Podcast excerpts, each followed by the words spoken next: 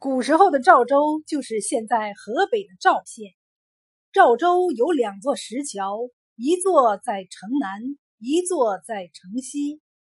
城南的大石桥看去像长虹架在河上，壮丽雄伟。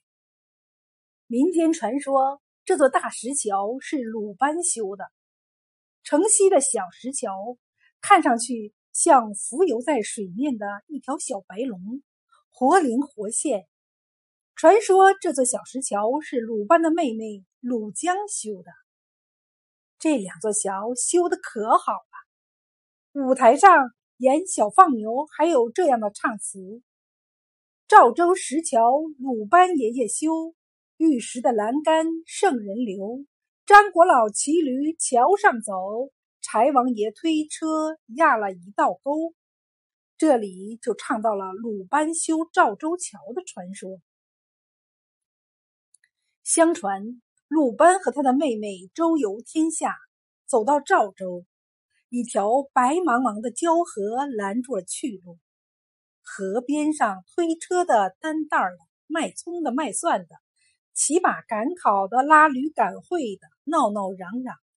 争着过河进城，河里只有两条小船，摆来摆去，半天也过不了几个人。鲁班看了就问：“你们怎么不在河上修座桥呢？”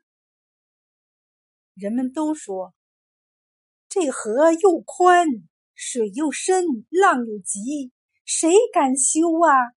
打着灯笼也找不着这样的能工巧匠呀。”鲁班听了，心里一动，和妹妹鲁江商量好，要为来往的行人修两座桥。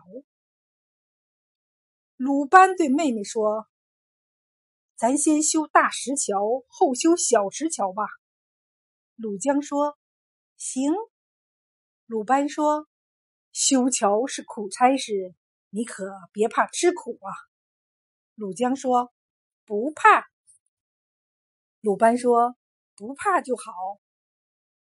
你心又笨，手又拙，再怕吃苦就麻烦了。”这一句话把鲁江惹得不高兴了。他不服气地说：“你甭只嫌我心笨手拙，今个咱俩分开修，你修大的，我修小的，和你赛一赛，看谁修得快，修得好。”鲁班说：“好，赛吧。”啥时动工，啥时修完。鲁江说：“天黑出星星动工，鸡叫天明收工，一言为定。”兄妹俩分头准备。鲁班不慌不忙，溜溜达达往西向山里走去了。鲁江到了城西，急急忙忙就动手。他一边修一边想：“甭忙。”非把你拉下不可。果然，三更没过，就把小石桥修好了。随后，他悄悄地跑到城南，看看他哥哥修到什么样子了。来到城南一看，河上连个桥影也没有，鲁班也不在河边。他心想：哥哥这回输定了。可扭头一看，西边太行山上，一个人赶着一群绵羊。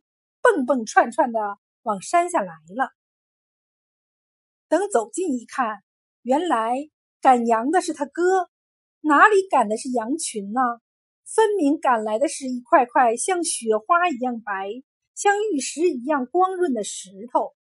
这些石头来到河边，一眨眼的功夫就变成了加工好的各种石料，有正方形的桥基石，长方形的桥面石。月牙形的拱圈石，还有漂亮的栏板、美丽的望柱，凡桥上用的应有尽有。鲁江一看，心里一惊：这么好的石头，造起桥来该有多结实呀！相比之下，自己造的那个不行，需要赶紧想法补救。重修来不及了，就在雕刻上下功夫盖过它吧。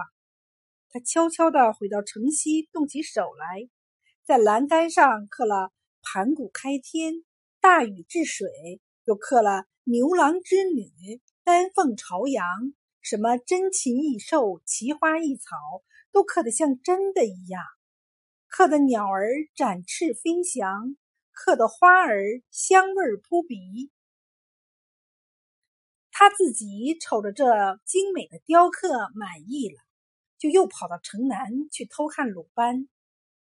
乍一看呀，不由得惊叫了一声：“天上的彩虹怎么落到了河上？”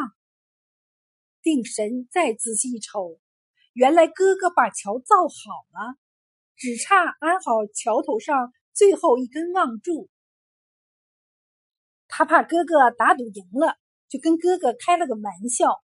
他闪身蹲在柳棵子后面，捏着嗓子，伸着脖，咕咕的学了一声鸡叫。他这一叫，引得附近老百姓家里的鸡也都叫了起来。鲁班听见鸡叫，赶忙把最后一根望柱。往桥上一安，桥也算修成了。这两座桥一大一小都很精美。鲁班的大石桥气势雄伟，坚固耐用；鲁江修的小石桥精巧玲珑，秀丽喜人。赵州一夜修起了两座桥，第二天就轰动了附近的州衙府县。人人看了，人人赞美。能工巧匠来这里学手艺，巧手姑娘来这里描花样。每天来参观的人像流水一样。这件奇事儿很快就传到了蓬莱仙岛仙人张国老的耳朵里。张国老不信，他想鲁班哪有这么大的本领，便邀了。柴王爷一块儿去看个究竟。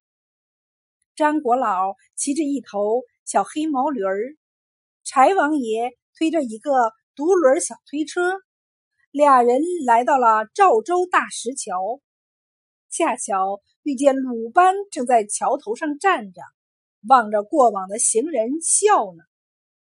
张国老问鲁班：“这桥是你修的吗？”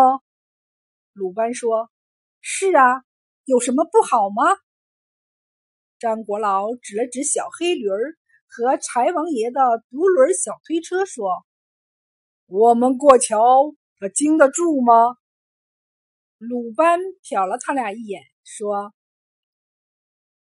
大骡子、大马、金车、银辇都过得去，你这个小驴破车还过不去吗？”